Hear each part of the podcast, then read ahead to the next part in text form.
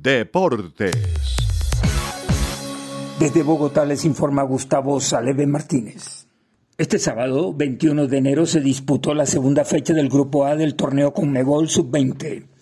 Colombia obtuvo su primera victoria al derrotar a Perú dos goles por uno. Oscar Cortés anotó en dos ocasiones para el triunfo de los colombianos. Los dos partidos de la serie se llevaron a cabo en el Estadio Olímpico Pascual Guerrero de Cali.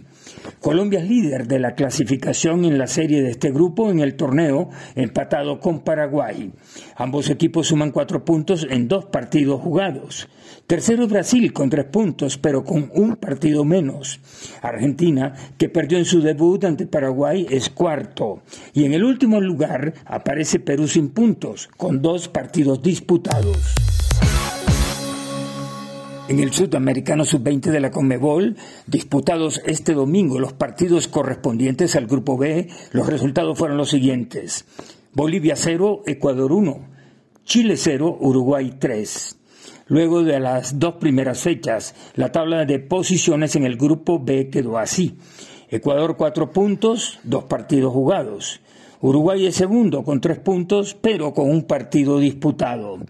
Bolivia es tercero también con tres puntos, pero ha jugado dos compromisos.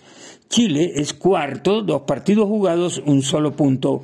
Y Venezuela es el colero, sin puntos y un partido jugado. Hoy se jugará la tercera jornada de un total de cinco entre los equipos del Grupo A. A las cinco de la tarde, Paraguay enfrentará a Perú. A las siete y treinta de la noche se jugará el clásico Argentina-Brasil.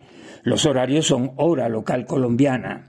Colombia descansa hoy, pero el próximo miércoles jugará a las 7 y 30 de la noche ante Brasil en partido por la cuarta fecha.